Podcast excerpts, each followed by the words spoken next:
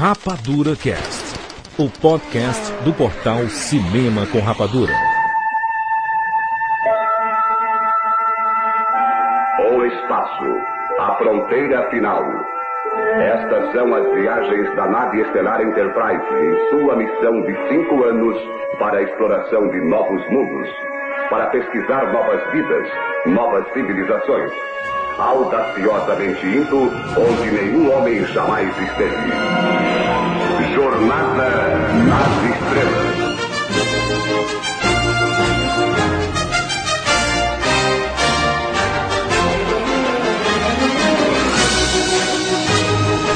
Sejam bem-vindos, seres Rapadurian de todo o Brasil.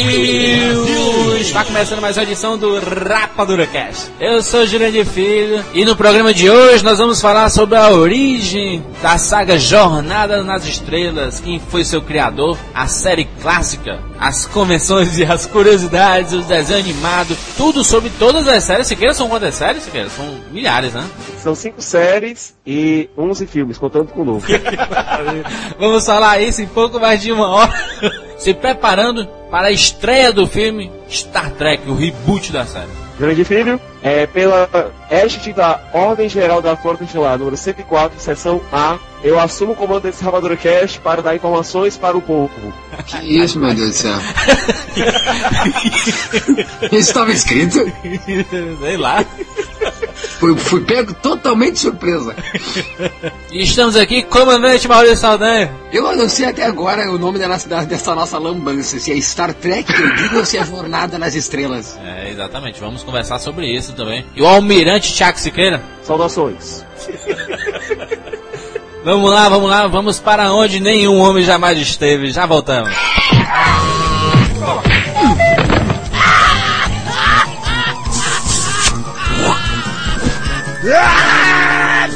E-mails.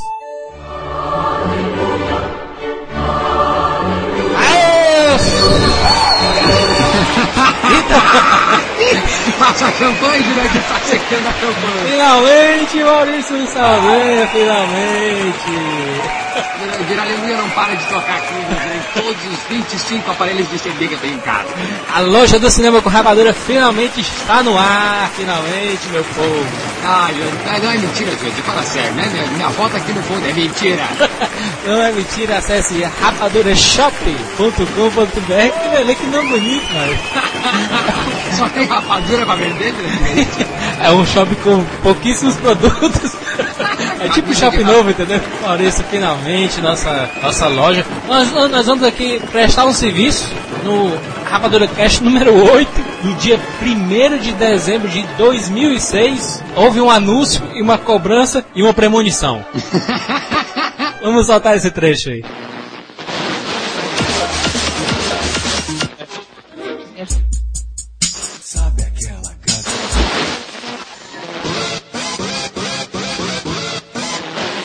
Em breve a gente Ninguém vai estar sabe, né? disponibilizando o- o- as camisas do Rapadura Cash. Rapaz, não prometo que você não pode cumprir.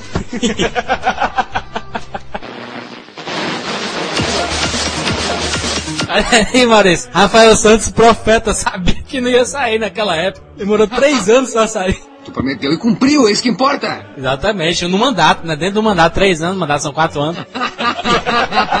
A loja finalmente está no ar. Eu, eu te confesso que eu sempre quis camiseta de cinema, sempre quis. Mas ou, ou o site é estrangeiro e não sei nem não entendo isso em Ou o, inglês site, ali. ou o site é nacional e a gente não sabe a procedência do negócio, né? Exatamente, o produto é bom, como é que é, tu vai tentar Quem, quem é que tá fazendo, né, Maurício? Você comprar do Joãozinho ali, é- o produto pode até ser legal, mas você não tem coragem de comprar, né? Exatamente. Aí você vê o Rapadura Shop, uma loja do portal Cinema com Rapadura, você não vai confiar? Não vai confiar na gente, Maurício? São pessoas, somos pessoas tão boas. não, gente, até um poucos dias atrás, não te passei, lembra que eu te passei um link, umas camisetas que eu tava interessado, eu vi um banner ali, camisetas de filmes, e cliquei, meu Deus do céu, Jurandir. Não, cabe aqui dizer nome, mas o que, que era aquilo, Jurandir? Exatamente, Maurício. E nosso produto é justamente esse. Camisetas de filmes, de cinema, de coisas relacionadas a cinema. E nós começamos logo com quatro camisetas, quatro modelos. Mas que, que modelos são esses, Jurandir? Vamos lá. Um que nós somos aqui fãs de carteirinha do Curtindo a Vida Doidado. Mas não, a gente não vai colocar o pôster do Curtindo a Vida Doidado como a gente já viu por aí, mano. Vou colocar um pôster. nós vamos fazer uma campanha. Ferris Bueller está doente e se você comprar a camiseta, você vai ajudá-lo a sair dessa, desse martírio, dessa doença. Save Ferris, Maurício. Olha, eu vou, eu vou repetir, Rafael, tu não promete que não pode cumprir, Jurandir. Tu não vai dizer que vai dar esse dinheiro pro, pro, pro, pro, pro Ferris. Eu vou colocar dentro, dentro da caixinha. Quando a gente encontrar Ferris Bueller, a gente dá pra ele. uma camiseta Save Ferris, espetacular, camiseta preta com o nomezinho Save Ferris. Nomezão, né? Nomezão. Save Ferris assim grande. Outra camiseta legal, nós que somos fãs, Maurício, já fizemos um podcast sobre De Volta para o Futuro. O que é que o Marty McFly usa? Aquele que foi um fenômeno dos anos 80. Ele usa o skate que depois no futuro ele usa um hoverboard. Exatamente, fizemos uma camisa sobre hoverboard e tem uma explicação, Maurício. Ele não funciona onde? Na água. Exatamente, se você estiver sobre a água, não funciona. Então essa camiseta é um aviso. Todo mundo sabe. Overboards não funcionam sobre a água. Jurandir, eu quero pra mim. Espetacular. Compra essa camiseta também muito boa. Agora tem uma do mestre, Maurício. Aquele mestre, Stanley Kubrick. Todo mundo gosta de colocar Che Guevara, não sabe nem quem é Che Guevara. Gosta de colocar o rosto assim de gente teoricamente famosa, mas não sabe nem quem é esse porra. Agora você vai colocar Stanley Kubrick na sua camiseta. E você que escutou o Rapadura Cast sabe quem é Stanley Kubrick. Jurandir, eu nunca. Eu te dei já uma camiseta do, né? Exatamente. Do laranja mecânica, mas, né, essa aí, acho, acho que essa é a tua resposta, né? Não gostou da minha camiseta, tu fez, tu fez uma com a cara do outro. É possível, Stanley Kubrick, todo mundo vai querer usar essa camiseta, todo mundo vai olhar assim, caralho, tu gosta de Stanley Kubrick? Eu vou dizer assim, porque eu tenho Rapadura Cast, conheço Iluminado, Laranja Mecânica, conheço 2001. Não é aquele, aquele povo que vai usar a camiseta sem saber, né, Maurício? Você só vai usar essa se souber quem é. pra finalizar, Maurício, a estampa espetacular, criação genial do nosso amigo Maiolo, a camiseta do Magnolia, Maurício. Que é a camiseta do Magnolia? Dentro daquela cena clássica, aquele cara que deixou de ver o filme por causa dessa cena não vai querer essa camisa. Mas eu acredito que muita gente que perpetua na sala, que conseguiu, ficou e gosta, né? E, e entende Paul Thomas Anderson como um dos maiores cineastas né, nascidos, tá aí, aqueles sapos caindo é um emblema de realmente de uma geração que tem que estampar essa camiseta. É a camiseta Magnolia e embaixo tem um subtítulo assim, sapos não caem por acaso. Ai, que É totalmente reflexível, sapos caindo, Maurício, que beleza. Linda demais essa camiseta. Você pode comprar esses quatro modelos no rapadurashop.com.br. Aquele sistema básico de compras online. Lógico, a loja está começando agora, não, não oferece tantas formas de pagamento. Nós estamos começando, nós estamos aprendendo a, a trabalhar com comércio online. Mas esse já é um começo muito bom, com quatro produtos, quatro produtos espetaculares. Faz o cadastro no site, adiciona lá seu endereço, né? Faz o cadastrozinho bonitinho. Por que, que esse cadastro é importante? Porque no futuro a gente pode mandar, por exemplo, brindes para quem é cadastrado no, no Rapadura Shop, Maurício. E também o, né, o mandando nosso catálogo com as novidades, com novas novidades. estampas. Descontos para quem é cadastrado, por exemplo. Importantíssimo, Jurandir, importantíssimo, né? Porque eu não tenho dinheiro pra pagar essas camisetas, Jurandir. Exatamente. Então, quando você for efetuar o, o seu pagamento, existe dois modelos lá, que é o depósito bancário, que é o que a gente recomenda porque o depósito cai na hora, né? Não demora, não tem tanta demora na compensação. Você faz o depósito e envia pra gente o comprovante. Outro é o a gente usa o modelo PagSeguro. Por que, que o PagSeguro é importante? Porque ele oferece uma série de formas de pagamento. Então você pode pagar via cartão de crédito, pode pagar via boleto bancário. Então tudo isso é muito interessante. Né? Por exemplo, se você deu a doida, né?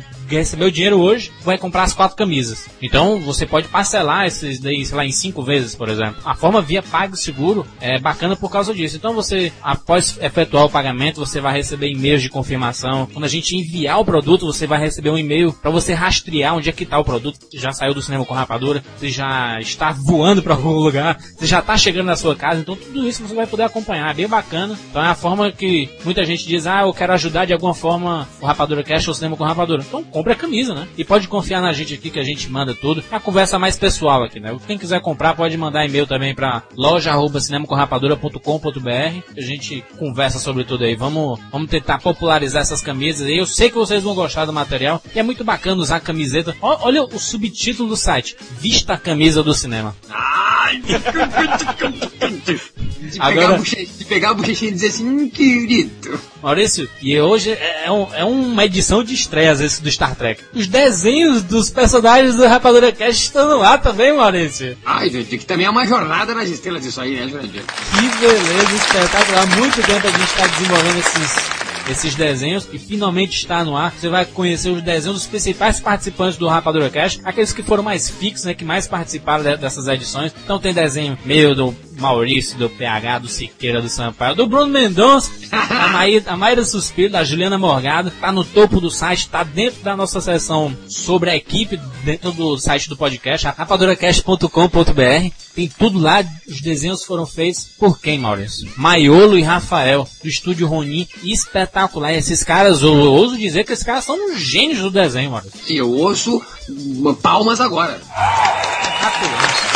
E eles não só contribuíram para os nossos desenhos, como as estampas da- das nossas camisas, eles sempre vão estar presentes aí, produzindo material bem bacana. Então, se você quer um, um trabalho desse de qualidade, acesse lá, estudiorunim.com.br, espetacular. Pode acessar lá, você vai ver o material. Os caras são fanáticos por desenho. Inclusive, no podcast passado, o Wolverine, o Maiolo já esteve aqui, né? Eu quero agradecer, Jurandir, Maiolo e Rafael, por me deixar mais bonito, Jurandir. E eu, Maurício, eu dei uma melhorada em todo mundo, mas é praticamente transformação da Xuxa. Obrigado, Rafael, porque, pô, as, as nossas fotinhas, né, né, real, não dá pra aguentar. É. Aí colocar um povo feio, colocou todo mundo bonitão, aí tá todo mundo legal no site aí. Então tá no topo do site do Rapadura Cash. Tá dentro da nossa seção, você pode ver do tamanho gigante, fazer o wallpaper, papel de parede com ele, Maurício. Esses caras são muito bons. Maiolo e Rafael do estúdio ronin.com.br. É isso, né, Maurício? Ai, Jurandir, É muita ai, novidade, né? eu fiquei assim, ó, fiquei cansado de tanta novidade. É muita novidade, então comprem nossas camisetas aí. Então, material espetacular. Vocês que, poxa, vocês já estão há mais de quase 130 edições aí com a gente. Tem muito material bacana, né, que nós falamos aí. Então, essa é uma forma de vocês nos ajudar a nos mantermos aí. Essas camisetas, além de servir como o próprio você vai chegar na festa assim, só você tem essa camisa, Maurício. Aquela perguntinha básica, da onde é que tu comprou? Exatamente, você indica lá rapadurashop.com.br. Não tem leitura de e-mails. A Rapadura Cast anterior foi do Wolverine, espetacular. Todo mundo comentou, todo mundo meteu o pau no Wolverine. O Wolverine veio pro Brasil pedir desculpa. Na verdade, ele, ele veio pro Brasil divulgar, né? Mas só que a gente entende que ele veio pro Brasil pedir desculpa pelo filme. O cara não é o, o principal ator de Hollywood atua, né, Maurício? Hugh Jackman foi agora o, né, o calçado da fama, Jurandir, não foi? Calçada da fama, apresentou o Oscar, fez tudo. O cara tá no auge aí. De, de 20, 20 amigas minhas querem ficar com ele, inclusive Olha. a minha mãe. Tudo que foi comentado em relação ao Wolverine tem lá nos próprios comentários do site. Então, se você tiver alguma dúvida ainda sobre o Wolverine, comente lá que a gente vai estar sempre respondendo. Tudo. Muita gente mandou e-mail, muitas delas já foram respondidas porque justamente não, não ia ter essa leitura de e-mails. Mas obrigado a todo mundo que anda mandando mensagem. O retorno tá sendo muito bacana, né, Maurício? Todo mundo comentando, todo mundo discutindo o cinema, que é bacana. né? Jurandir, eu posso mais uma coisinha? Pois não, Maurício. Um beijo pra todas as mães, Jurandir. Todas Olha as. aí. É é o podcast das novidades e dos abraços, dos- das saudações, Maurício. Beijo pra todas as mães aí pelo esse. Por mais esse dia, né? Dê presente pra sua mãe. Dê uma camiseta. pra sua mãe. Ajude, a, ajude Save Ferris dando a camisa pra sua mãe. Sua mãe vai estar ajudando Save o, o Ferris. Vamos lá, Maurício. Vamos para o podcast de Star Trek, Jornada nas Estrelas. Liga logo essa Enterprise, Capitão Jurandir. Beleza, bem-vindos ao mundo espetacular do cinema.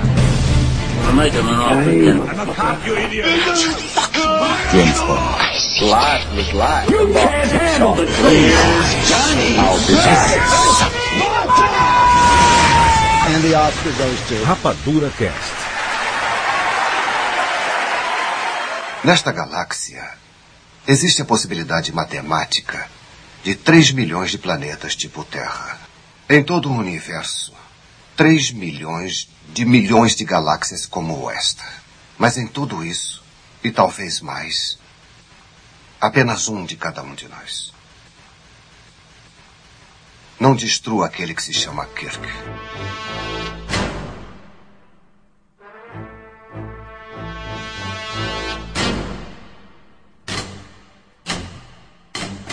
Nova York, 1945. Star Trek e Jornada nas Estrelas. É a mesma coisa, né? É a mesma coisa que falar hoje, agora. É verdade. É, pra mim, é, pra, pra mim, trek vem de trek de caminhada, sei lá, trek até aquelas roupas, aquelas. É. Tanto roupas quanto ah, as próprias motos, né? Vou dar uma trecada, né? Vou dar uma trecada, não é isso? Vou, dar uma- vou fazer uma trilha. Star Trek é uma. Exploração. É isso, não, não. É, exato. Não, mas que pra mim só mais assim, ó, Siqueira. Trek como uh, trilha e jornada como exploração. Então acho até que o nome em português soa melhor, não? Jornada né, faz mais sentido com a coisa toda. Eu acho que o público já tá, já tá tão acostumado com Jornada nas Estrelas que eu desde a década de 60 que quando o Star Trek até estranha um pouco, né? O, o Star Trek me soa mais a, o filme, a, a, a, franquia em cinema. E o Jornada me soa mais tiozão, me soa mais série, não sei porquê. Até porque começou com a série em si, né, Siqueira? Exatamente, começou lá nos anos 60, lá em 1964, quando Gene Roddenberry, esse grande visionário, ele ofertou a série para a Desilu Studios. Isso, isso vem bem de antes, né? Ele já ele chegou a oferecer para outra distribuidora, né? O Gene Roddenberry, ele teve várias ocupações durante a vida dele. Ele serviu no exército, ele trabalhou como policial, mas na época que ele estava trabalhando como policial, ele também estava tentando uma carreira como escritor em Los Angeles. Essa é a maravilha da América, né? o cara é policial e tenta carreira em Los Mil possibilidades. Ele mandou vários textos para vários estúdios, inclusive várias ideias dele foram aproveitadas em Perdidos no Espaço, aproveitadas assim, entre aspas, né? Vamos dizer, tomadas. Ah, ideias dele! Chupação uhum. total, é isso? Mas isso é, é um mal, né, cara? De, de, você, por exemplo, de os nossos amigos de agência de publicidade. Eles mandam mensagens pra gente pedindo um briefing de um. pra gente criar campanha sobre determinado produto. Aí a gente manda o briefing, eles não contratam a gente e usam a nossa ideia em outro lugar. oh, maravilha. É mais ou menos isso, Siqueira. Quer dizer que então, Perdidos no Espaço tem coisas deste criador de jornada? Tem elementos, sim senhor. E quem é a dona do Perdido no Espaço? Quem é a produtora? 20th Century Fox. é, a Fox desde o começo, né? Mas será que ela não, não, não utilizou esses requisitos de, de, Jornada das Estrelas no, no, Star Wars, não? Alguns anos depois? Não, não. Se, se bem que são a criação do Star Wars são é... duas coisas completamente diferentes, gente. A gente até, fã de ficção científica, tem quase um infarto quando ouve alguém confundindo Star Trek e Star Wars. Mas o, o Siqueira, mas não existia na televisão, nem no, nem no cinema assim, essa, essa, esse embate de do, do espaço, do, de naves e etc, etc.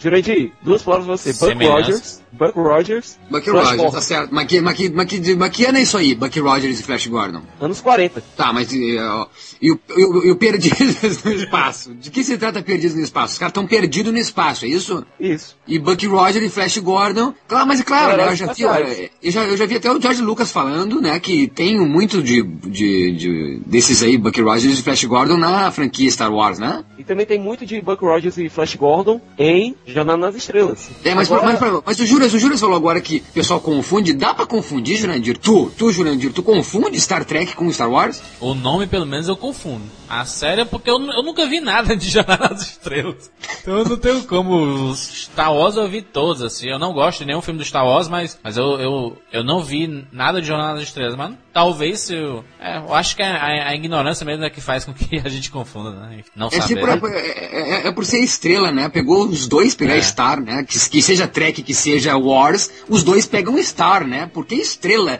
não pode ser outra coisa? É porque quando você olha da Terra para cima, você só vê estrela. Eu vejo a Lua. Mas, gente, Jornada na Lua, imagina aí. a guerra na Lua. Que as estrelas são realmente a grande inspiração do homem. Desde os primórdios a gente olha para o céu, vê as estrelas, começa a ver constelações, começa, começa a ver planetas. Ou seja, faz realmente sentido que essas duas franquias que tanto fizeram efeito no nosso mundo real, se utilizem as estrelas como guia. Tá, beleza. Ah, tá. As estrelas são guia para essa jornada, então. A estrela é guia para esta guerra, então. Por que nesse filme Jornada nas Estrelas eles pousam em alguma estrela? Dá para pousar em estrela, Siqueira? Não, dá não. Então, mas dá pra se orientar por elas. Assim como os Não, mas, mas a gente nunca chega perto de nenhuma estrela, não, Siqueira, assim? Eu vou tocar numa estrela. Pode não, né? Não, eles observam, até porque as estrelas são extremamente quentes, né, Jurandir? Pelo amor de Deus.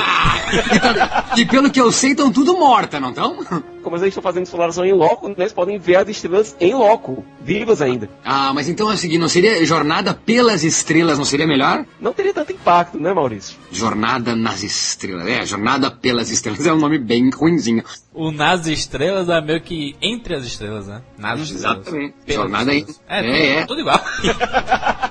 A grande diferença entre Jornada e Guerra nas Estrelas está na proposta. Enquanto Guerra nas Estrelas, eles, o George Lucas vai mais para um lado de fábula, de conto de fadas, é, o fazendeiro, o pirata, a princesa, é, o Roddenberry colocou um futuro utópico para a humanidade. A gente tem que notar o seguinte: há muito tempo atrás, uma galáxia muito, muito distante. Vai, pode ser em qualquer época, né? Há muito tempo atrás. É como o Fábio mesmo, era uma vez, né, em algum lugar. Isso, do, do... um conto, como um conto de Ninato, não sabe? Tu só quer ver o teu filho dormir e tu conta qualquer historinha para ele, não importa onde foi. Isso. Enquanto Jornada nas Estrelas, até é o setor 001 da Federação, ou seja, o primórdio da Federação, a Federação dos Planetas Unidos. Mas isso não torna o Jornada das Estrelas mais chato, não, Siqueira? De maneira alguma. Jornada mostra um futuro utópico no qual a gente pode se relacionar realmente. A gente pode é. ver aspectos políticos, aspectos sociais sim, do nosso mundo lá dentro. Certo, aí o, o Gene, ele levou esse, essa, essa história pra Fox. Fox, não, quero isso não. Mas aí onde foi que ele conseguiu espaço mesmo? Na Desilu Studios, que era um estúdio que, para qual ele ofereceu, olha, vai ser um faroeste no espaço. Vai ser, vai ter, vai ter cowboys, índios, tudo. Só que no espaço. Hum. A Desilu engoliu tudo, só que o que ela recebeu foi um programa extremamente progressivo. Ah, era um programa de a televisão, tinha... né? Não era um filme não, né? Era um seriado. Sim. O que a Desilu recebeu foi um programa de televisão que falava abertamente sobre questões como racismo, que falava sobre questões como a paranoia da Guerra Fria. Isso naquela época, né? O piloto mostrava a Enterprise capitaneada pelo capitão Christopher Pike. Nada de Kirk, então. Nada de Kirk ainda. O único personagem desse piloto que está na série mesmo é o seu Spock. E mesmo assim ele está um pouquinho diferente. Hum. Teve outro piloto trocando quase todo o elenco, ficando apenas o Leonardo Nimoy, que fazia o seu Spock. Sim. Certo? E aí que surgiu a grande tríade da saga que é Capitão Kirk, Sr. Spock e o Dr. Leonardo McCoy. Essa é a tríade, aliás, são os três, é isso? Esse, esse é o três. ataque, o ataque de ouro da Jornada nas Estrelas. Exatamente, é o trio dourado. Tá, mas só um pouquinho, ele não está, Capitão Kirk, se eu pegar o primeiro episódio piloto, não está. Se você pegar o piloto, o T-Cage, ele não está. Tá, e esse piloto, ele tratava do quê? Já começava assim como na Enterprise, já conhecia a Enterprise, não era na nave? Já começa com a nave toda montada, já começa com ele já em plena missão, mostrando o encontro do Capitão Pike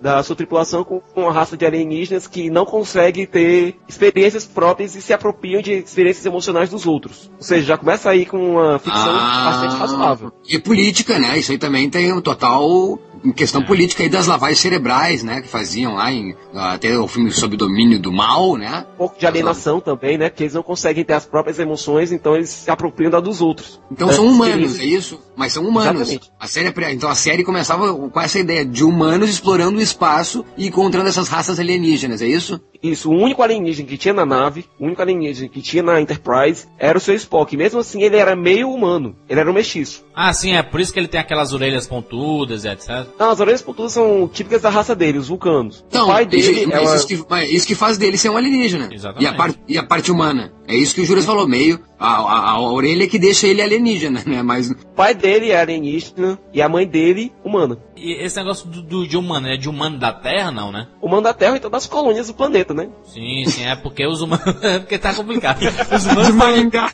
De Maringá. Os humanos estão espalhados pelo, por vários planetas, né? Isso. Existe uma colonização humana em milhares de planetas. Exatamente. Certo? Que a gente tem que entender uma coisa em jornada é o seguinte: é um futuro utópico. A gente vê na Enterprise, quando a tripulação é montada, a gente vê o programa realmente começando, a gente vê negros, a gente vê asiáticos, a gente vê russos, todos trabalhando juntos, é, em direção ao futuro, querendo melhorar a humanidade. Para onde o homem jamais esteve, né? desbravar, né? Jornada mesmo, né? E a gente tem, no centro de tudo isso, a Federação dos Planetas Unidos, que é uma entidade muito parecida com a ONU, formada por várias, vários planetas, mais de 150 planetas, juntas pelo ideal próprio, pela paz. Isso em 1966. Foi a data que o show realmente estreou. Tá aí a grande diferença então entre Guerra nas Estrelas, né? Se um é guerra, o outro é paz. Exatamente, mas não significa que não existiam vilões. Não, sim, sem dúvida, mas a, a, a ideia, o, é, o, cerne da questão é paz, né? Vamos Exatamente. pela paz. E aí, Maurício? Hum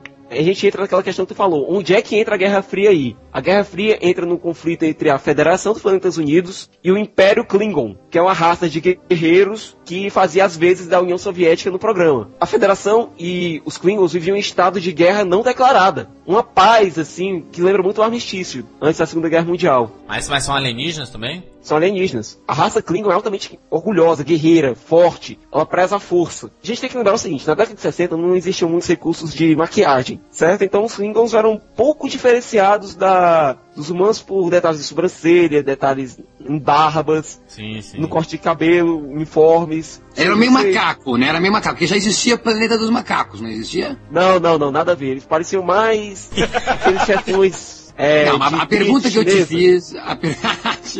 a pergunta que eu te fiz é se já existia Planeta dos Macacos. Já existia o livro. Ah, não existia a série também. Não existia a série nem o filme ainda. Com certeza, então, Jornada das Estrelas deu esse pulinho, né? Deu abertura para todas as séries de ficção científica que vieram depois, mano. Mas na verdade, se quiser, ele inspirou não só as séries que vieram depois, mas, como nós falamos aqui antes, como tu reportou, o próprio Perdido no Espaço, né? Que foi chupado desse cara que criou o Jornada das Estrelas. Exatamente. A tripulação da Enterprise. A gente tinha o Capitão Kirk, que era o cara ousado, o cara atrevido, aquele que não tinha medo de, do perigo, que de vez em quando até desafiava uma ou duas ordens dos superiores dele, certo? Que é aquele, o grande herói americano, se a gente puder botar assim, sabe? A gente tinha o seu Spock, que era analítico, era calmo, a raça dele, os vulcanos, eles buscam suprimir as emoções e serem pautados apenas pela lógica pura. Basicamente o oposto do Capitão Kirk. E existia essa rivalidade entre, entre eles? Assim? Não existia rivalidade, existia uma grande amizade. A relação deles dois, essa relação de amizade pura e simples, se tornou legendária em relação aos programas de TV. Nunca se viu uma amizade tão forte entre dois homens. Engraçado, porque eu sempre imaginei que o Kirk e o Spock fossem meio que rivais, assim, sabe?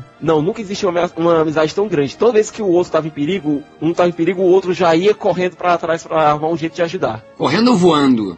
Não, que as coisas se tratavam sempre na nave, como é que é? Me situa isso. A Jornada nas Estrelas, a série, era sempre assim na, na, na, na Enterprise, ou eles paravam em um planeta, daí todo mundo descia e acontecia as coisas? É isso? Sempre paravam em um planeta, era o chamado grupo avançado. Várias coisas eram resolvidas na nave em relação a batalhas, em relação a diálogos gravados com outras naves, mas muitas vezes eles tinham que realmente descer para o planeta, ou então ir para outra nave, ou então ir para outra estação, para realmente dialogar, ou então sair na porrada com o pessoal. Mas qual era o sentido dessa, dessa tripulação da Enterprise, assim? Qual era o objetivo deles, assim? Encontrar novas vidas, novas civilizações, audaciosamente indo onde nenhum homem jamais esteve. É, por isso jornada, né? Jornada mesmo, em descoberta, atrás de descoberta, né? Pedro Alves Cabral do, do, do espaço. A própria do programa já tinha, já dava esse sentido. Ele mostrava exatamente qual era a missão da Enterprise. Era uma missão de cinco anos para desbravar o espaço, encontrando novas vidas, novas civilizações. E eles encontraram várias, né? Exatamente. Situações de primeiro contato eram frequentes em encontrar fenômenos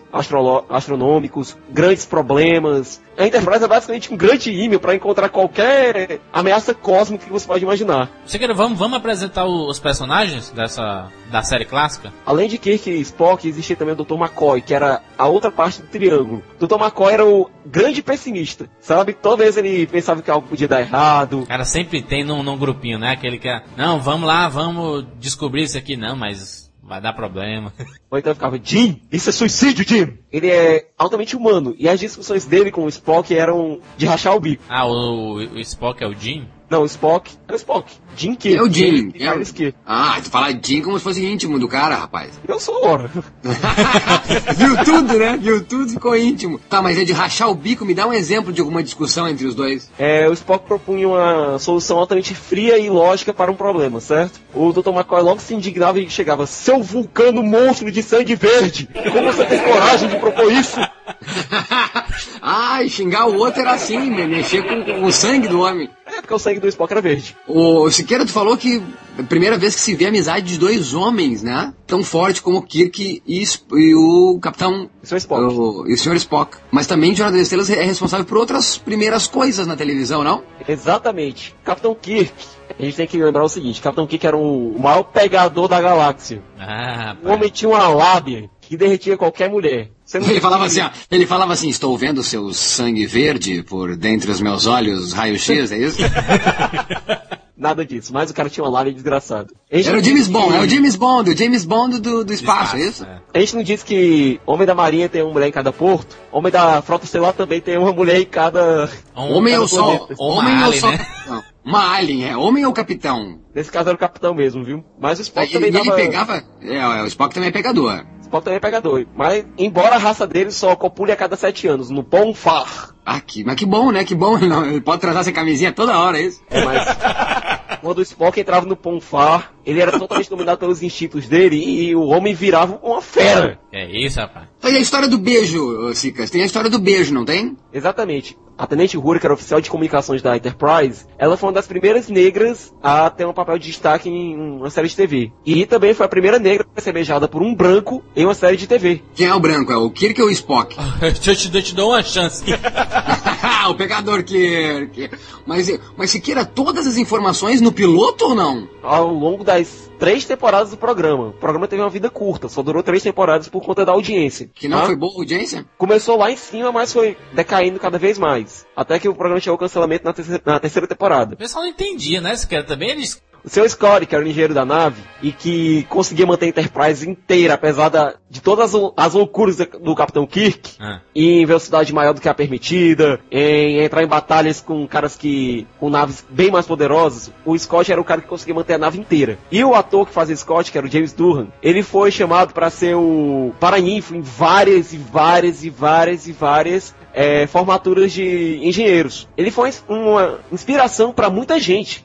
Siqueira, mas esse, esse grupo de, de, atores também ficou estrelado por, por causa disso, né? Por exemplo, o William Shatner, que faz o, o Kirk, ele era um galã na época, né? Tinha muita gente que achava, inclusive, que o galã da série era o, o Leonard Boy que fazia o Spock. Até porque teve alguns episódios que o Spock realmente se mostrou um grande galanteador. E o professor Xavier, ele faz o Picard, né? Calma, rapaz, tu já tá adiantando a coisa em 70 anos. Ah, é? Ah, ah, mas que seja. Então a série, então o Gene Ronenberg consegue fazer o pilotinho dele, rola a, a, a, série, o piloto ele não mostra tudo isso, mas ao longo, então, desses três anos ele começa com isso, com o cara é pegador, com o beijo interracial, com a amizade, hum, de dois homens. Por isso que o pessoal não gostou, achou muito estranha essa coisa, é isso? Mas a série conquistou muitos fãs. E foi por conta desses fãs que essa série começou a ressurgir. Começaram até as, as grandes convenções de trackers. Começaram pequenas, mas começaram a gramear mais gente, mais gente, mais gente.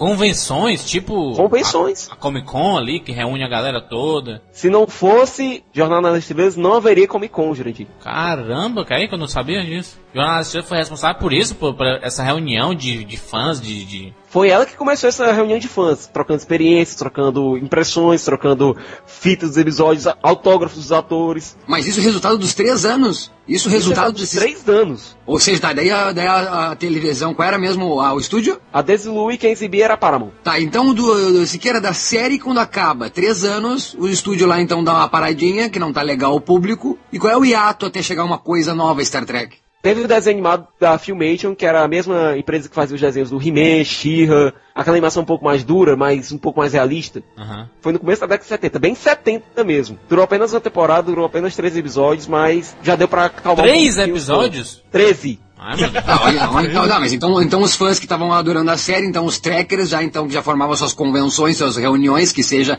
de três amiguinhos, quatro para cinco, para seis, para dez, para vinte, ficaram felizes em vir essa série animada. Exatamente, até porque os dubladores eram os mesmos atores da série. Olha aí, Maurício, olha, e, e, isso, Maurício, na década de 60, 70 já, já meio que fazendo escola, né, cara? Poxa, Star Trek foi responsável por muita coisa, cara. Se você pensar aí, esses, essas convenções são os grandes motores do, dos estúdios, né? Em, os grandes lançamentos do ano, né, cara? Exatamente. E foi passando o tempo, houve mais convenções, foi começando a ter um burburinho maior. E aí veio o fenômeno de Star Wars, em 1977, que realmente levou o interesse para ficção científica lá para cima. E pro aí cinema, né? Aí... E pra tela grande, né? E pra tela Exatamente. grande. Mas antes disso ainda veio, não, mas antes disso veio Stanley Kubrick botando 2001 Odisseia no Espaço. Daí abriu pra todo mundo, né? Opa! Só que o Kubrick era uma ficção bem mais cerebral, enquanto o Jornada era um pouco não, mais... Não, não, que seja. Só tô, só tô dizendo que Kubrick coloca no espaço a coisa. E aí também tem isso, uh, depois, soma isso, ao homem pisando na lua e sendo televisionado pelo mundo inteiro. Exatamente. Agora a gente tem que lembrar que Odisseia no Espaço foi em 1968, a série estava na segunda temporada nessa época. É, mas... mas... o Pouso na Lua com certeza contribuiu absurdamente para isso. Mas então, mas nem o Pouso na Lua fez com que a série vingasse ainda. Não, mas fez com que as reprises começassem a ter audiência cada vez maior. Ah, mais plausível talvez, né? Botou é. assim, ah não, ó, é possível viajar no espaço. Mas só deixa eu então me situar aqui nessa linha de tempo. Então em 68 vem 2001. 69 Isso. Homem Pisa na Lua. E qual é o ano da Jornada nas Estrelas da série? De 66 a 69. Então antes de Homem Pisar na Lua, veio a série, com certeza. Depois dois, três anos. Né? Antecipou. Pô, que, que coincidência, hein? Três anos depois. Antes do Homem ir à Lua, E antes do próprio 2001, né? Que todo mundo disse que 2001 é profético, né? Que meio que impulsionou a corrida espacial aí, mas... Jornada eu acho que tem muito mais responsabilidade em cima disso. Jornada é, é bem capaz de ter tido mais responsabilidade porque estava na televisão, né? O alcance da televisão era muito maior do que o cinema, né? Exatamente. Nisso, Gene Roddenberry teve a ideia para fazer uma segunda série de Jornada nas Estrelas. Seria Star Trek Phase 2. Mas isso é um pouquinho, Cicas. Isso depois de, de, isso da série ter acabado, isso depois da, do, do, do, desenho animado ter três episódios, depois de tudo isso. Depois de Star Wars, inclusive. Depois de Star Wars. É, a galera viu, né? Olha, ah, como é que funciona a cabeça. Não, vamos acabar a série, Maurício, porque não dá audiência, ninguém gosta desse negócio de, de viagem nas estrelas, etc, etc. Vem 2001, vem Star Wars, o homem vai à lua. Pimba. Opa! Dá uma ligada pro Gene. Gene, e aquela série, vamos lá?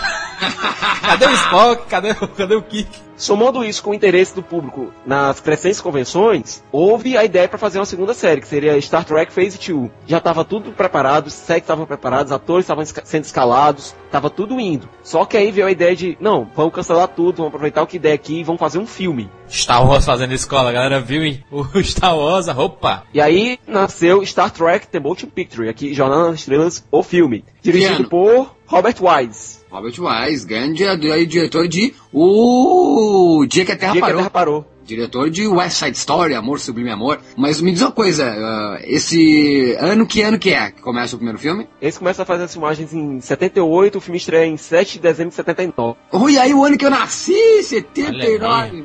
Primeiro filme da série. Aí a gente vê os personagens um pouco mais velhos, o que de capitão passou a ser almirante. Almirante é acima de capitão? É, é mais ou menos como se fosse general pra marinha. Foi nesse filme que acabaram criando o tema espetacular até hoje do Star Trek, né? Exatamente. Que música, gente. Que música. Jerry Goldsmith. Citado Sim, no Rapadura Cast número 100. Número 100, um dos gênios da música da história do Mas o mais importante é que ele não esqueceu do tema do. Não foi esquecido do tema do Alexander Courage, que ainda ficou muito na cabeça e no coração de muito tracker. Da série, isso? Da série clássica. Isso. Da série clássica. Porque toca no filme? Toca não só nesse filme, como em vários outros filmes. É, sempre quando você quer um momento mais nostálgico, você vê na trilha. É, quando, quando tem um momento de desbravamento, né? Eles estão indo, vamos lá, galera, vamos lá. E a nave aí. Agora ah, só gente... um pouquinho, sabe? Só um pouquinho, só aquela, aquele trechozinho é, pra deixar o pessoal todo. E nesse filme, nesse filme, Cicas, de 79, vem todo o pessoal do, da série? Todo mundo. Aliás, agora, Almirante Kirk, Sr. Spock, Dr. McCoy, Comandante Scotty, o piloto Ricardo Sulo, até a enfermeira Chapel, que agora tinha virado já médica, é, o Chekhov, que era o russo, todo gente boa, que era o caçulo da nave, a Uhura, que era oficial de comunicação, toda a tripulação voltou. Tá, e o, e o Spock continua aquela coisa de, de 7, 7 anos, dar uma trepada ou não?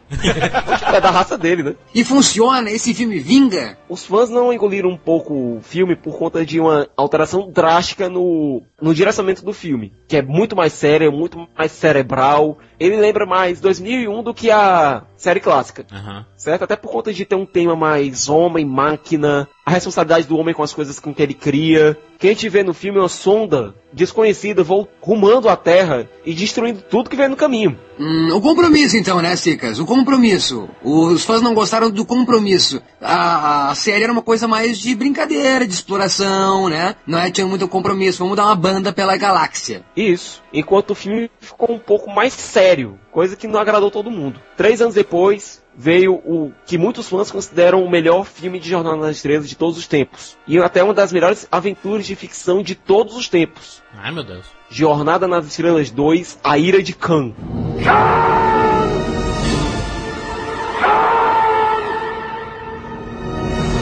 Nossa, que é esse Khan? É o goleiro do Khan Alemanha. Sim.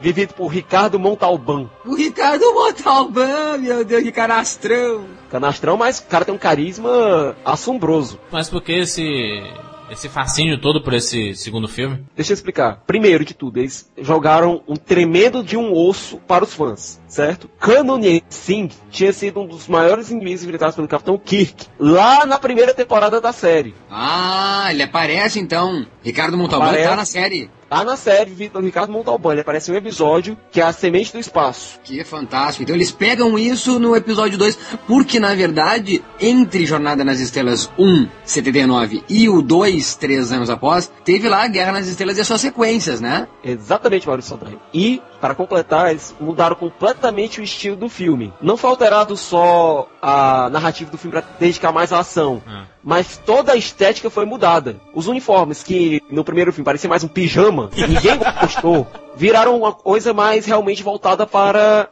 militar. Uniformes vermelhos, com cintos, é, a insígnia. São lindos esses uniformes. Sim, sim, sim, sim. Que é, na verdade, o porquê que o Gene Roddenberry quis fazer essa coisa toda, né? Até foi mais fiel, então, com, o, com a ideia original de Gene, que era por é. causa de ser envolvido com os militares, mano. Exatamente. A gente tem que lembrar que o cara serviu na Segunda Guerra Mundial e que foi policial. Mas servir de pijama não dá, né?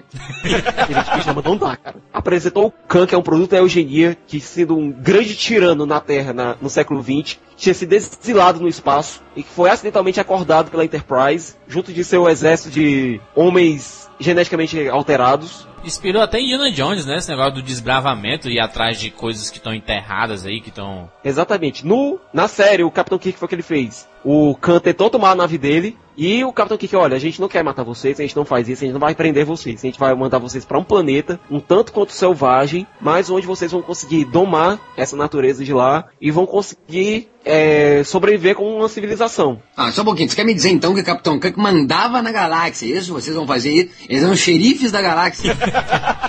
quando precisava. É, eles, eles, eles, estavam viajando, né? Eles, eles tinham essa autorização, né? Do, do... Até porque a gente tem que lembrar o seguinte, Não, do que? Do que? Não, não, não. Não, eu quero que tu conclua. Do que, Jurandir? Eles... autorização do, do presidente americano? Do comando estelar. lá. Mas são americanos? Tem uma certa prerrogativa para tomar as decisões que acham necessárias. Não, mas, mas são americanos eles? Mostra isso em alguma da, da parte da série ou dos filmes que eles são americanos ou não? Da onde não, são? São de várias nacionalidades. O Capitão Kirk é americano, o Spock é alienígena, o Chekhov é russo, o Sulo tem descendência ascendência asiática, ou seja, eles são de vários cantos do mundo. Mas o capitão é americano, né? O capitão Estados, é americano. Estados Unidos é demais. e, o, e, o, cara manda nas galáxias, isso? Tu vai ser pre... tu vai ficar num, num, num, num, terreno selvagem. Continua então, terreno selvagem. Onde você e, sua, e seu povo vão conseguir florescer como civilização. é uma prisão, é uma prisão domesticada. Exatamente. O Capitão Kirk até diz, olha Spock, eu tô querendo voltar aqui nesse planeta. Seria interessante voltar a esse planeta daqui a uns 50 anos para ver o que foi feito dele. Que como assim 50 anos? Ele, eles não envelhecem não, Siqueira? Envelhecem, só que como a ciência está um pouco mais avançada, né? Ah, eles têm 300 anos. Assim. Não, o Spock é, é alienígena. O Spock consegue viver até 200 anos. A raça dele. O encontro que eles marcaram, ó, vamos voltar daqui a 50 anos planeta. É, o filme mostra a federação envolvendo um torpedo chamado Dispositivo Gênesis, no qual ele seria lançado em um planeta morto e esse planeta morto ganharia a capacidade de ter vida. Seria um planeta Nossa. classe M, Caraca. classe Minchara. Que espetacular, hein? Isso. Só que se você jogasse esse planeta num mundo onde já é civilizado, ele destruiria toda a civilização que tem lá, todo o mundo que tem por lá, para recriar um novo mundo. E é assim que eles ameaçaram jogar isso aí? Tinha um potencial belicoso imenso, só que a Federação não queria usar para isso, queria usar para semear novos planetas, para começar a fazer assentamentos, Colônia, né? Vamos colonizar. Exatamente. Esse é, o, esse é o objetivo do homem naquela época, né? Colonizar tudo. Exatamente. Só que. Atrás de riquezas, né?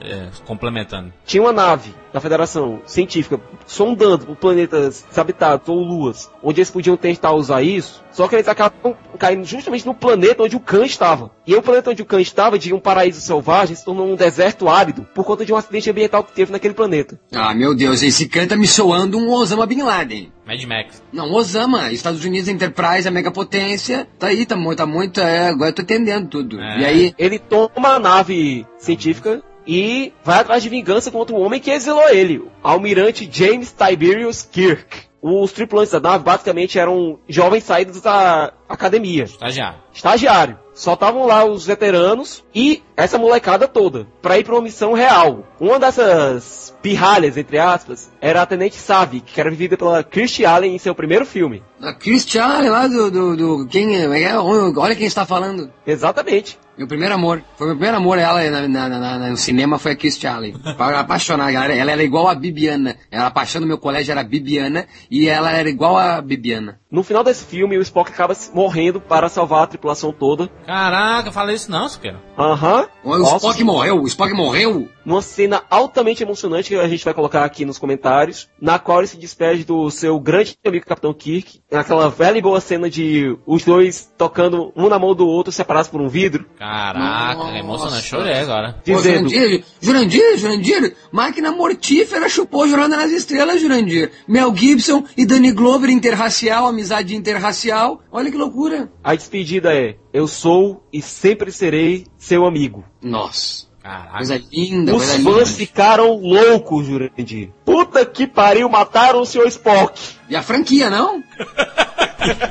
Ficou todo mundo com o seu trancado. No entanto, existia uma pequena brecha para um futuro retorno do seu Spock. 50 anos depois. Não, calma. A raça do seu Spock, os vulcanos, eles têm capacidades telepáticas. Pouco antes da morte do Spock, fez um elo mental com o Dr. McCoy. Esse ponto seria explorado no, ou no, no terceiro filme da saga. É, eu tô perdido ali, tem muito nome. Qual é o terceiro filme? Vá. Jornada nas Estrelas 3. A procura de Spock. vamos, vamos, procurar o homem, tá certo. Se quer então, Jornada nas Estrelas 2, A Ira de Khan, 82. O público gosta ou não gosta? O público delira. Delira como? Eu quero saber de números. Jurandir, temos números de Jornada nas Estrelas 2? É com certeza, Maurício. o filme custou 11 milhões de dólares e faturou só nos Estados Unidos 78 milhões. Meu Deus do Sete céu. vezes mais o orçamento. 78 milhões, Siqueira. É muito dinheiro, Siqueira. Pra época, Custo-benefício, meu Deus, o negócio é nas galáxias. Vamos pra galáxia. Isso é o 70 e que ano que é 82? Já tinha acabado, não, o último Star Wars, o 6. 77, 80, 83. Faltava um ano pra acabar. Depois de um ano, então, o pessoal. A saga Star Wars chegava ao fim no cinema. A Star Wars. Uhum. Tá, mas temos números. Eu quero números de bilheteria comparados ao primeiro, que não foi tanto sucesso, foi? É diferente porque o primeiro filme ele custou 35 milhões, né? Diferente do desse segundo que custou só 11. Mas o, o, o primeiro filme custou 35 e faturou 82 milhões. É, mas ainda assim, então o segundo tem mais êxito. E tem, temos um terceiro filme que é esse, então, é onde eles vão procurar Spock. É isso, Siqueira? Exatamente. No final do segundo filme, o Capitão Kirk faz um enterro marítimo, entre aspas, né? Do seu Spock lançando o corpo dele no espaço. Esse corpo vai acabar caindo justamente no planeta Gênesis, onde no final eles tinham acabado de lançar o dispositivo e o corpo foi influenciado por esse efeito Gênesis também, acabando ressurgindo. E rapaz, Lost, a ilha de Lost. Não, não, é tudo chupado, tudo chupado. Caraca, não. Só que quando o, o seu Spock fez o elo mental vulcano com o Dr. McCoy no segundo filme, a alma dele, o catra dele, acabou passando para o Dr. McCoy. O que aconteceu? As duas consciências estavam no mesmo corpo. Então, só um pouquinho. Spock e McCoy eram a mesma pessoa em consciência, é isso? O mesmo corpo era lá para as duas consciências ao mesmo tempo. Tá aí o corpo de McCoy. Corpo de McCoy Exatamente. com a consciência de Spock e McCoy. Exatamente. Mas o Kirk sabia disso? Não sabia. Ah, tá aí Ele a achava chave. que o McCoy estava ficando louco. Enquanto Tá, isso, a, Enterprise ia, a Enterprise e a sua tripulação iam ser descomissionadas, iam ser postas para aposentadoria por ordem da Frota Estelar. Tá, mas só um pouquinho. Isso, isso é o 3? É o que ele tá 3. falando? 84. 1984. Dois Foi anos depois. rápido, dois anos só. Não, foi em ritmo industrial. Aqui foi de dois em dois anos. E pegando já o embalo também do Guerra nas Estrelas, que tinha acabado. Olha, eles acabaram, nós vamos continuar essa franquia. Exatamente. Quando o Kirk estava comemorando a aposentadoria da Enterprise e da tripulação, surge o pai do Spock, que explica para ele que o Catra do Spock ainda estava vivo. Na presença, no, no corpo do, do McCoy ou não? Ele não fala que é no corpo do McCoy? McCoy. Ah, e que e o aí? corpo do Spock tinha uma chance de ainda estar inteiro. Quem deu essa notícia foi a Tenente Savick, que é- era vivida pela Alley no filme anterior, e a atriz foi trocada para esse, vivida pela Robin Curtis, Meu e Deus pelo filho do Kirk, o David Marcos. Tá, mas o que interessava o corpo do Spock ainda existia? Ou seja, a consciência dele pode voltar pro corpo, é isso? Pode sim, porque a raça vulcana é, é telepata. Ah, então podemos ressuscitar Spock, é isso? Exatamente. Nisso, os Klingons, a- os grandes inimigos da Federação, descobrem sobre o Gênesis. E, E querem aí? se apossar do dispositivo. E sabem que foi o David Marcos que ajudou a construir aquilo. Ei, E aí? E aí, meu Deus, eu tô tenso? Fala! Colocando um capitão Klingon, que era vivido por Christopher Lloyd, Olha aí. Christopher Lloyd, aí, de volta para o futuro. Ah, mas de volta para o futuro tem tudo de Star, de Star Trek. colocando esse capitão Klingon, vivido por Christopher Lloyd, em confronto direto com o filho do Kirk, que tá correndo para poder salvar o filho. Eita, pau. E aí?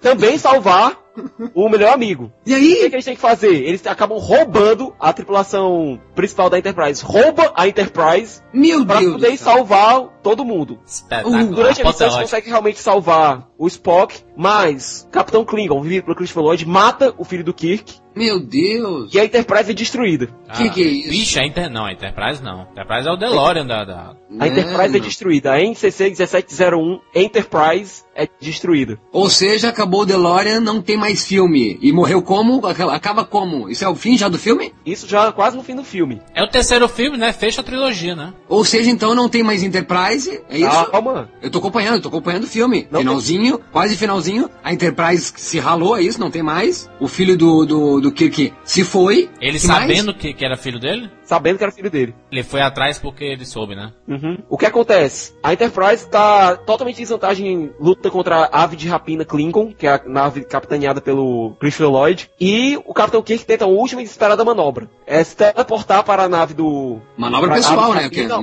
mesmo manobra, tempo- manobra pessoal. Exatamente, ele se teleporta para a nave do... Ah, porque a Enterprise já não existe Klingons, mais. enquanto- isso, enquanto os Klingons se teleportam para a Enterprise, para tomar a nave. Ah, É. ao mesmo tempo... um, vai, um, um vai pra nave do outro e... e- Só que o Capitão Kirk, o Almirante Kirk tinha colocado a nave para se autodestruir. Ah, isso- esperto. Se teletransportou pra outra, colocou uma bomba. Os outros se explodir. E aí, Siqueira? Enquanto o planeta Gênesis vai pelo ralo, o Kirk e o personagem do Christopher Lloyd se digladiam em uma luta corporal, enquanto o planeta vai pro ralo, cara. É um negócio que até Dragon Ball chupou um pouco. Tá, mas e aí? Daí o, o- a, a Enterprise explode com os Lincoln. Klingons. Tá, então a, Siqueira, a nave Enterprise se explode com os Klingons. Klingon. com os Kling, Klingons. Klingons. Isso. Então, Siqueira, a Isso. nave Enterprise se explode com os Klingons. Isso. E o Kirk e essa tripulação voltam para o planeta Vulcano, onde vai ser feita a cerimônia para tirar o Catra, a alma do Spock, do corpo do McCoy, para ser colocado no corpo dele mesmo. Meu Deus, isso tudo no terceiro ainda, não acabou o terceiro. Não, acaba o terceiro aí, com a cerimônia e o Spock se lembrando de quem são os seus amigos. Ah, então o Spock legal. volta. Muito o bom. Spock ressuscita. O Spock ressuscita. Isso. Só lembrando que esse terceiro filme, bem como o próximo, foram dirigidos pelo próprio Leonardo Nimoy. Ó, isso é bela lembrança. Robert Wise só dirige o primeiro. Isso. Só que o quarto filme é o que mais faturou de toda a história da saga Star Trek. Em ritmo industrial, dois anos depois, 86, que que vem, Siqueira? Vem Jornada nas Estrelas 4, A Volta para Casa. O filme começa mais ou menos dois meses após os eventos do filme passado. Que era aquele É, do e mostra- Catra, do, do corpinho. Eu só quero, só, que- só quero, eu só quero entender, Siqueira, que a Enterprise explodiu com os Klingons, é isso? Isso. Daí acabou a cerimoniazinha lá com o Spockzinho, voltando e reconhecendo seus amigos, é isso? Isso. Dois meses depois começa o 4. O que acontece? Uma sonda de origem desconhecida está arrumando para a Terra em busca de alguma coisa que ninguém sabe o que é. Ninguém consegue entender a linguagem dessa sonda e por onde ela passa, ela desabilita todos os sistemas elétricos de qualquer coisa, deixando naves à deriva, deixando estações espaciais sem funcionar. Fim dos tempos. Exatamente, chegando, se aproximando com a Terra. Shyamala. Shyamala, cinema de autor. Caralho, assisti Trek. cara. Certo? Enquanto isso, a Federação recebe uma reclamação formal dos Klingons reclamando do Capitão Kirk ter explodido a Enterprise com vários cidadãos Klingons lá dentro. Mas rapaz. É o que todo mundo disse. Vocês mataram o, filho do homem, tentaram roubar informações sigilosas e estão reclamando. Caralho, consciência, né? Só que a gente tem Tá, que mano. lembrar que era situação de guerra fria. Isso. Eram, dois, eram duas superpotências se digladi, quase se digladiando. Há pouco tempo de uma guerra. Enquanto isso, lá em Vulcano, no planeta do Spock, a tripulação da falecida Enterprise resolve voltar para casa e encarar as acusações. Quando eles estão chegando perto da Terra, eles descobrem uma transmissão do presidente da Federação avisando que o planeta está interditado por conta desse problema com essa sonda que ninguém entende. Todas as fontes de energia do planeta estão começando a se esgotar e o pessoal está desesperado. A transmissão da nave, da sonda, é dirigida aos oceanos. O Spock consegue deduzir que essa transmissão é dirigida às baleias Jubartes, que já estão extintas. Era arrogância humana presumir que a única forma de vida inteligente no planeta eram os humanos. Baleias são alienígenas, né? Não, Não. Agora, os alienígenas que mandaram aquela sonda achavam que as baleias eram forma dominante do planeta. Mas também tá, existe há 10 trilhões de anos. Exatamente, só que estavam extintas. Ah. É, então, a única solução encontrada pelo Capitão Kirk, pelo seu Spock, é voltar no tempo e conseguir um exemplar de baleia de Bartz. Olha aí, Maurício, voltar no tempo, Maurício, tá aqui, nasceu aí. Tá, e acha essa baleia maldita? Me fala, Ziqueira. Voltando exatamente para o, a, os anos 80. Voltando no tempo de que forma? Utilizando cálculos temporais feitos pelo Capitão, pelo seu Spock. É, na série clássica, eles tinham feito uma manobra estilingue Faraday. ao redor do Sol. Faraday total. Tinha Faraday total, cara. Se utilizando da gravidade do Sol para dar um impulso para que eles pudessem quebrar a barreira do tempo. E aí, eles vão para os anos 80 e conseguem a baleia. Isso, só que no caminho eles encontram punks. É. Imagina Punk? Não, não, punk! punk! Dish Harry punk. Não, não, não, não, não. Sexta-feira 13, parte 8. Imagina o seguinte: o Kiko Spock dentro de um ônibus com um punk lá ouvindo música altíssima e aumentando ainda mais o quanto reclamam. Seu Spock só chega lá perto dele e dá o toque nerval vulcano, que é aquele golpe que ele faz tocando na junção entre o ombro e o pescoço, que derruba o cara na hora. Olha, oh, Steven Seagal, Steven Seagal. que você aperta com, com o indicador e com o polegar assim, né? Que dói aqui no, do ombro com o pescoço ali. O Kirk e o Spock encontram uma bióloga marítima que tem duas baleias que vão ser jogadas de volta para o oceano. O Kirk pega a bióloga. O que é que tu acha? O que é que tu acha? ah, tá, tá difícil. E o Spock pega a baleia. Pior que o Spock consegue se comunicar telepaticamente com a baleia. Interanimal. E Jurandir, eu te dou um doce pra adivinhar qual é o nome do primeiro, o primeiro porta-aviões nuclear da história da Marinha Americana. Enterprise. Exatamente. Tá que pariu ah, demais, Show do milhão. Que chute fenomenal. Enquanto isso, o seu Scott e o Dr. McCoy vão atrás de materiais para construir um tanque dentro da nave Klingon para colocar as baleias. Pra que, que ele quer essas baleias? Pra, pra levar pra. Pra levar para o século 23 e essas baleias conseguirem responder à sonda. Sim, porque as sondas estão atrás dessas baleias. Só que elas não existem mais. Não existem mais, são extintas. Porque essas baleias têm informações preciosas pra. pra, pra É, que que o filme é altamente ecológico, Juridio. O filme é altamente ecológico. Sim, sim. Mas, Ó, nasceu aí. Baleias, ah, isso, a extinção das baleias. Na verdade, conveniente. Acaba ocasionando a impossibilidade da humanidade de se salvar. Al Gore. Nossa senhora, Al Gore total! certo? Vão para o hospital para tentar resgatar o Chekhov. Quando o Dr. McCoy chega lá e vê o paciente lá, Doutor, doutor, o que é que você tem, minha senhora? Eu vou fazer hemodiálise. Hemodiálise? Que é isso, a idade das trevas? Meu Deus! Toma essa pílula e me liga pela manhã. Aí a gente só vê a véia depois andando o doutor me deu uma pílula e me deu um novo rim! Pois é, nisso eles acabam resgatando as baleias, voltando no tempo, salvando o mundo. Nisso a tripulação é mandada para uma nova missão, onde eles encontram uma nova nave, que é a NCC 1701A, a nova Enterprise. Olha aí, o ressurgimento é exatamente igual ao anterior em todos os detalhes. Ah, design igual, é isso? Hum. Mesmo design, mesmas peças. Peças novas, né? É novo modelo não, mesmo modelo, novas peças. Exatamente. Velozes Furiosos 4. É, olha aí, da onde tirou a melhor tagline de todos os tempos. Quem nada chupou do Star Trek. Tudo chupou do Star Trek. Esse filme foi o que mais faturou da série. Faturou 109 milhões. Não sei se o pessoal tava buscando, tá, tava numa época que existia um, uma ideia muito ambiental, né? De defender os animais. Não, era, era a saudade do Guerra nas Estrelas. Não tinha mais. Nada mais não, explorava o espaço. Ah, Maurício. dois, dois anos, tinha. Maurício. Não, Esse é o filme da série que tem menos batalhas, tem menos efeitos especiais, certo? E é o mais engraçado, sabe? É o mais leve, é o não, mais... Mas lógico, ele, eles estão no século 23 e, e volta pra 1986, meu amigo.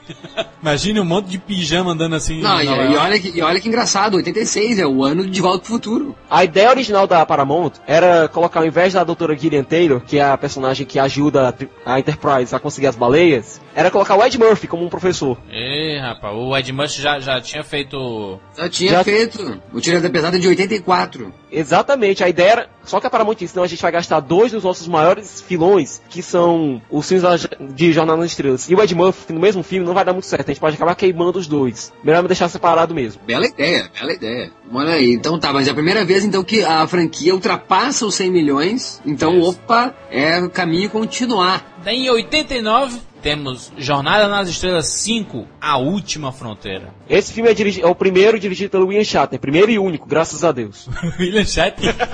William Shatner, o próprio Capitão Kirk. O filme mostra uma trama absurda de um meu irmão do Spock, que é um cara que renegou a lógica e abraçou as emoções, querendo sequestrar uma nave da uma nave estelar para ir atrás de Deus. Nossa senhora. A questão é a seguinte, eles vão atrás de Deus, vão nessa fronteira final, que é o que dá título ao filme. The Final Frontier. certo? E a trama é ridícula. Envolve essa busca por uma entidade divina, pelo lugar onde o universo teoricamente teria começado, pelas crenças lá do Cyborg. Todos os fãs consideram esse filme como o pior da série. Mas tem algumas coisas que se salvam, alguns momentos de humor bastante bacanas entre o Kirk, o Spock e o McCoy, que eles começam o filme acampando em um parque em Yellowstone, lá nos Estados Unidos. Mas hilário, hilário.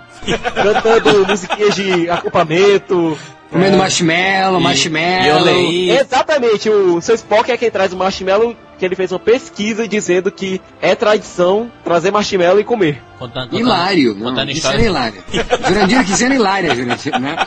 É uma cena hilária. Agora me diga, ela fez algum comentário sobre suas orelhas?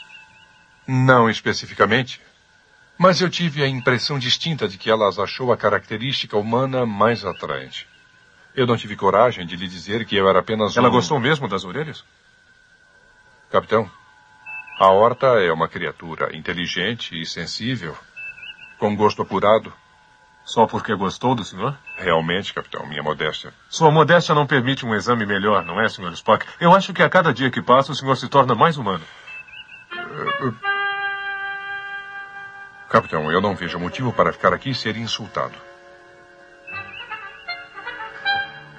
O William Shatner caga. O William Shatner acaba com a franquia, Siqueira, ou continua? Continua ainda, graças a Deus, mas esse é Não, graças a Deus, graças a Deus não, porque eles não conseguiram chegar A no- última fronteira não foi alcançada. Eles chegaram lá no planeta, só que encontraram, ao invés de Deus, encontraram um ser dizendo: Me adore! Me adore! Me adore! Em Cristo. Encontraram-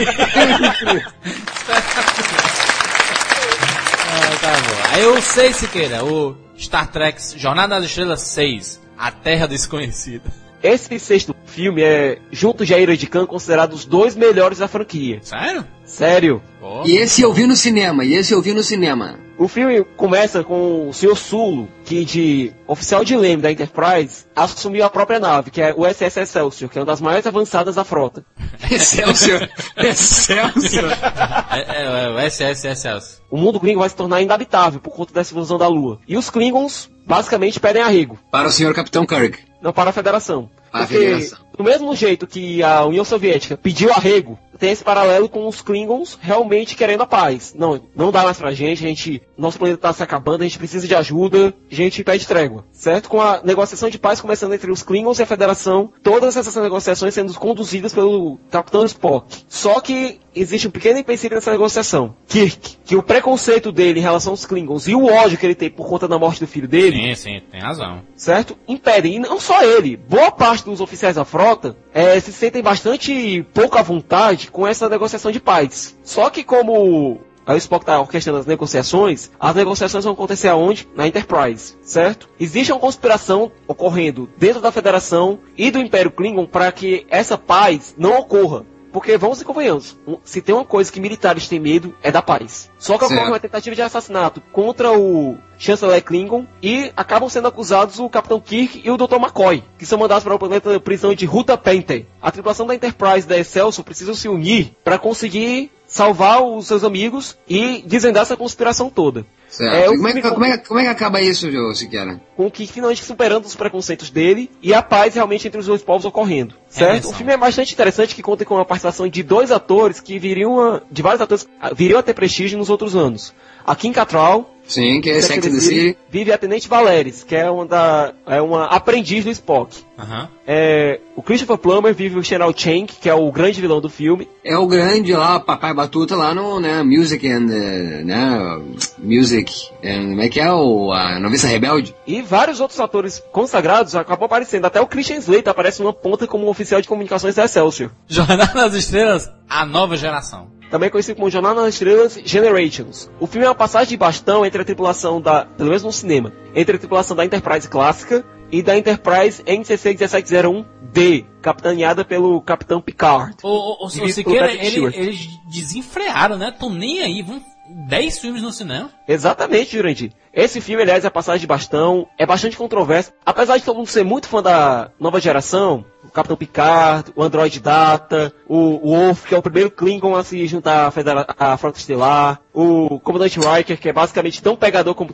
quanto o Capitão Kirk. Tá, mas né, nesse, ainda, nesse ainda nós temos o William Shatner como Kirk. Exatamente. Ajudando o Picard a vencer o grande inimigo, que é o personagem do Malcolm McDowell. Aliás, muitos, muitos personagens da série clássica, apesar da série clássica, e a nova geração tem um espaço de quase 80 anos entre as duas séries na cronologia da saga, e a gente vê muitos, muitos personagens da série clássica vivos ainda. Sempre dão uma desculpazinha para aparecer um ou outro. É interessante isso. O oitavo filme, Jornada das Estrelas, o primeiro contato. Esse é o mais voltado para a ação de toda a franquia, mostrando a tripulação da nova geração, agora é, comandando a nave NC6 1701E, Enterprise E, que é a sétima Enterprise das existentes, essa sétima Enterprise lutando contra os maiores inimigos da Federação em todos os tempos, os Borgs, que são criaturas meio cibernéticas, meio biológicas. Não, mas nós temos ainda, nós temos ainda no oitavo o William Shatner? Não, não. Somente ah, agora então, a situação da nova geração. Então, vamos pontuar, vamos pontuar então que Shatner vai até a sétima. Isso, só um pequeno detalhe o Generations foi bastante prejudicado por problemas de produção. Ele ia ser originalmente dirigido pelo Leonard Nimoy, que acabou não podendo dirigir o filme. É, os uniformes da Enterprise, da Enterprise D, estão sendo trocados para se adequar aos uniformes da outra série, que é a Jornada nas Estrelas, a Nova Missão, Deep Space Nine. Uhum. Só que não deu tempo de, conf de confeccionar uniformes para todo mundo, e eles tiveram que pegar uniformes emprestados, dado o set de Deep Space Nine, que não cabia nos atores mesmo. A gente vê o comandante Riker usando a jaqueta de comando dele com um palmo de manga faltando.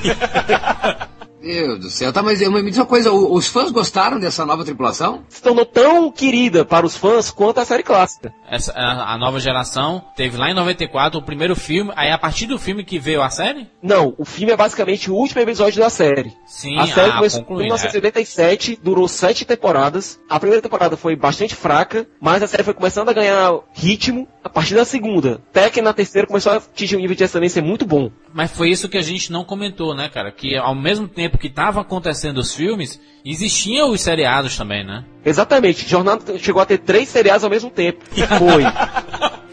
que foi a nova geração, a nova missão, que é o Deep Space Nine, que é mostrando uma estação espacial, que é o mais diferente, da série, da franquia toda. E teve Voyager, que é mostrando as aventuras de uma nave, que é a USS Voyager, que é uma das mais avançadas da Federação, que acaba se perdendo no quadrante Delta, do outro lado da galáxia, e que em velocidade máxima para voltar para a Terra demoraria 78 anos. Nossa, então enquanto acontecia filmes, acontecia duas séries, ou três? Três? Três séries. É, é, é muita coisa, não? É muita Jornada nas Estrelas. O povo não cansou disso? Quando é que Até para? Quando é que para? Quando é que para isso tudo? Tudo, cancela tudo. Série Beleza. filme. Quando acaba tudo isso? Com o tempo foram cancelados a nova geração, que foi encerrada para ter a carreira nos cinemas, que foi com Generations, Primeiro Contato, Insurreição, que foi um dos mais fracos filmes, perdendo, aliás, ganha somente do quinto e do primeiro. Isso é e é qual, já? Nemesis, que foi o que fechou realmente as aventuras da nova geração. Isso, os quatro últimos filmes da, do, dos dez lançados, Maurício, dos quatro últimos filmes, foi voltado para essa nova geração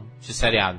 Que acaba então com Generations. A série clássica acaba então com Generations. Enquanto isso, foi rolando Star Trek Deep Space Nine, que foi cancelada posteriormente, aliás, encerrada, que fechou todos os plots. Voyager, que também era uma série com data fixa para acabar, já que eles tinham que realmente voltar para casa. Foi encerrada também e começou a nova saga. Enterprise, que é voltando lá para os primórdios, 70 anos antes do Capitão Kirk, para mostrar o começo da Frota Estelar. Exageraram, desgastaram muito o tema com filme, com seriado. Depois reclamam de Star Wars, Star Wars não desgastou quase nada. Enterprise foi a última tentativa da, do produtor Rick Berman, que era o dono da franquia depois da morte do Gene Roddenberry. Foi a última tentativa dele de ressurgir com a franquia. Só que a série foi atrapalhada, apesar de ter personagens fodas, como o próprio Capitão Archer, o engenheiro Trip Tucker e a vulcana T'Pol, que formam esse trio. É basicamente análogo ao trio Kirk, Spock, McCoy. Os personagens são muito bons, só que alguns plots realmente não engrenavam, engrenavam como o plot da Guerra Fria Temporal, que é mostrando seres do futuro tentando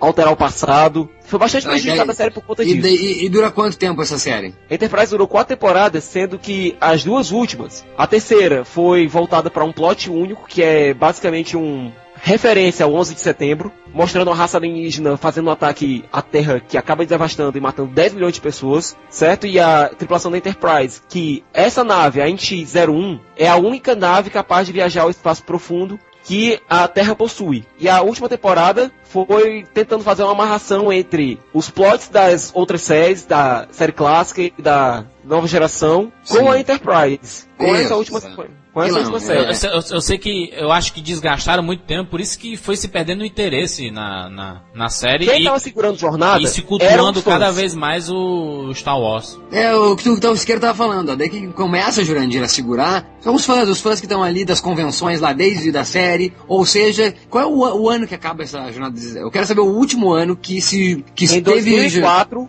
em 2004 vai ao ar o último episódio de Enterprise. A partir ah, daí até agora não teve mais nada de jornada. Tá, daí acaba. Os fãs choram essa morte na, na, na tela pequena e na tela grande ou não? Choram sim. No cinema, o último filme foi em 2002 com Nemesis, que por sinal é a pior bilheteria da série. Custou 60 milhões e faturou 43 só. Ou seja, ou seja, ninguém mais queria ver, né? É, já tinha... bateu, tava um saco, né? Já. E não tinha mais Leonard Nimoy, não ninguém tinha mais. Ninguém entendia mais nada, ninguém ia pra uma série, tava falando uma coisa, outra série, outra tripulação, outra série, não sei o quê. Três séries ao mesmo tempo sobre o mesmo tema não tem sentido, né? Não faz sentido. Os temas isso. eram diferentes, mas o universo era o mesmo. Mas não faz é, sentido. Não tinha... Três séries diferentes, cara. O, o ideal realmente seria ter uma série, acaba, começa outra. Ter outra, acaba, começa outra. Mas eles estavam realmente com três séries ao mesmo tempo.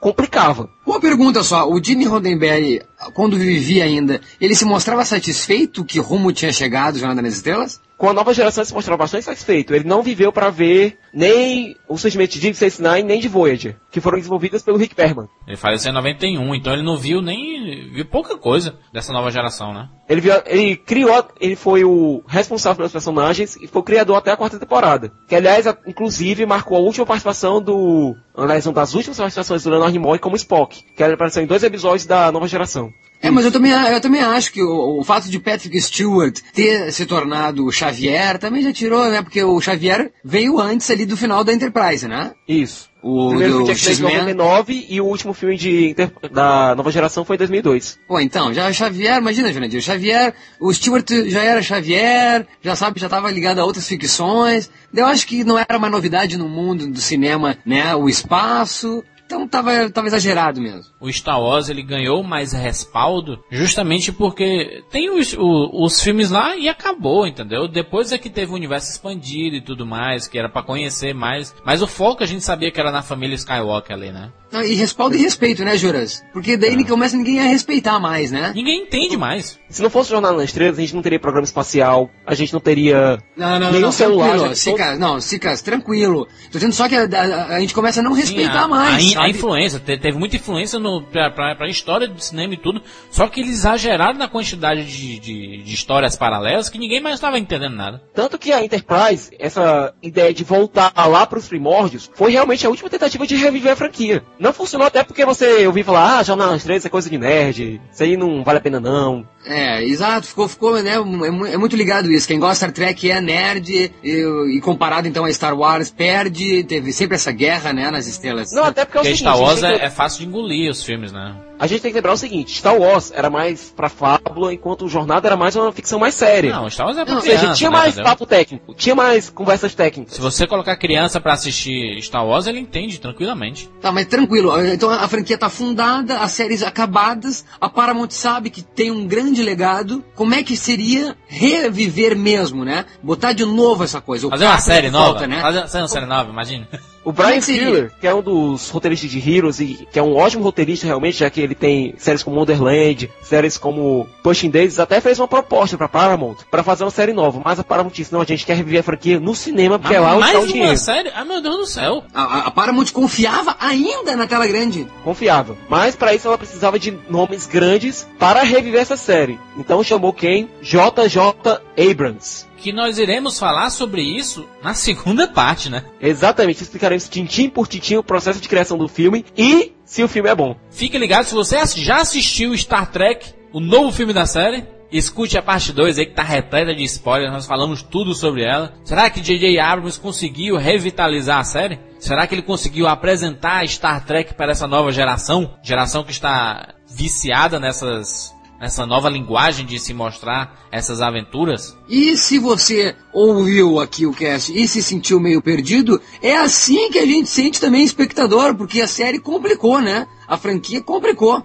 A não ser o Siqueira que, que tem tudo, em todas as boxes, todas as séries, todo não sei o que, que ele sabe a cronologia corretíssima. Com, como a gente se sentiu aqui, eu acho que vocês se sentiram também. E a gente ficou meio perdido, né? A missão do J.J. Abrams realmente é muito, muito complicada, é simplificar né? e apresentar isso para um novo público. Revitalizar, né? Ao mesmo tempo que respeitar o público antigo. Ou seja, modernizar, modernizar, colocar um contexto que o pessoal entenda e aceite né? E trazer o, os nomes dos personagens. Ao mesmo tempo respeitando os fãs que mantiveram a franquia viva por mais de 40 anos. Eu, chutando aqui, sim, antes de ter visto o filme, eu chuto que esse Jornada das Estrelas vai ser melhor do que toda série Star Wars. Vamos ver, né? Eu Vamos agora ao cinema, audaciosamente indo onde nenhum homem jamais esteve, não, Jurandir Filho? Tomara, tomara, é porque esse cara me levou para um lugar onde eu nunca estive, que é uma ilha maravilhosa, talvez um pouco complicada, como a franquia Star Trek, mas confesso que quando eu ouvi que J.J. Abrams ia fazer Star Trek, eu disse,